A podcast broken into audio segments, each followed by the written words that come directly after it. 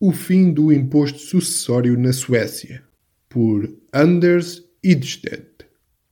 O imposto sucessório sueco existiu sobre várias formas desde o século XVII, incidindo sobre bens adquiridos por herança, testamento e, em alguns casos, seguro de vida.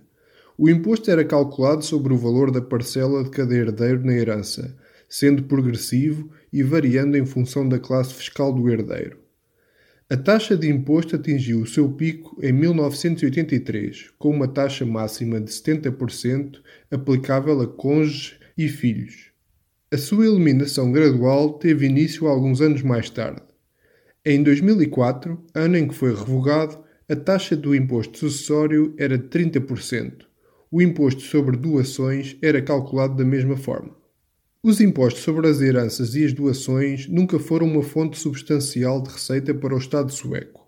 A receita destes impostos atingiu o seu auge na década de 1930, ascendendo a cerca de 0,3% do PIB.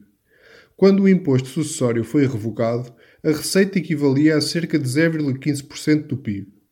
As principais razões para a sua introdução foram antes uma certa noção de equidade e a tentativa de redistribuição da riqueza, visando-se também complementar e legitimar outras iniciativas fiscais, como o imposto sobre o património. O exemplo clássico do impacto destrutivo do imposto sucessório era o do cônjuge sobrevivo, que, devido ao imposto a pagar, deixava de conseguir viver na casa de família. Da mesma forma, muitas famílias eram forçadas a vender casas de família e de férias. Tais casos estavam longe de serem comuns e, mesmo quantias relativamente baixas de imposto a pagar, podiam causar enormes danos pessoais. Tal pode dever-se, em parte, ao facto de os suecos terem habitualmente, por comparação internacional, pouco capital prontamente disponível.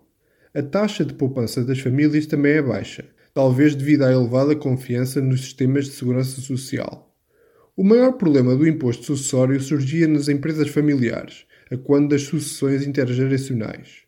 Tais situações tiveram consequências muito mais profundas para a sociedade em geral e para a economia sueca. A base de tributação, mesmo com as regras de desagravamento introduzidas em várias ocasiões especificamente para aliviar os encargos das pequenas empresas e das empresas familiares, consistia frequentemente em ativos fixos.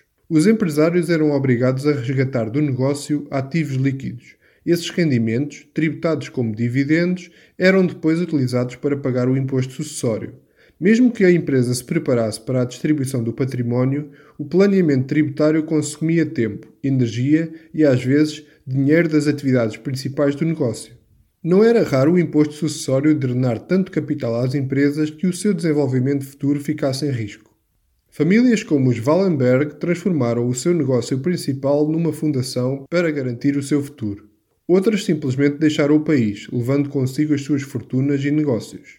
O fundador da Tetra Pak, Ruben Hausing, o fundador do IKEA, Ingvar Kamprad e o industrial Fredrik Lundberg optaram por emigrar principalmente devido à política fiscal sueca. Em 2002, o governo social-democrata abriu um inquérito parlamentar para rever e avaliar os impostos sobre a propriedade. Parece ter havido uma crescente compreensão entre os sociais-democratas dos problemas relacionados com estes impostos. Havia também uma preocupação crescente sobre a forma como os impostos suecos sobre o capital se enquadravam no mundo globalizado. O inquérito parlamentar sugeriu, em junho de 2004, reduções substanciais dos impostos sobre as sucessões e as doações. Mas tal não foi certamente suficiente. Os protestos dos empresários eram veementes e a reação à proposta foi muito crítica. Em setembro de 2004, os sociais-democratas, o Partido Verde e o Partido da Esquerda apresentaram novidades na Lei Orçamental para 2005. Todos concordaram em revogar por completo o imposto sobre as heranças e doações. Escreveu o governo que, por razões que incluem a melhoria do ambiente empresarial, o imposto sobre as heranças e doações é revogado, o que facilitará a sucessão intergeracional. As tentativas de criar isenções e proporcionar alívio às pequenas empresas e às empresas familiares tinham-se revelado inadequadas os políticos perceberam finalmente que não era possível isentar, de forma simples ou previsível, certas empresas dos efeitos destrutivos do imposto sucessório, sem que, com isso, simultaneamente, se colocasse em causa todos os fundamentos do imposto como um todo.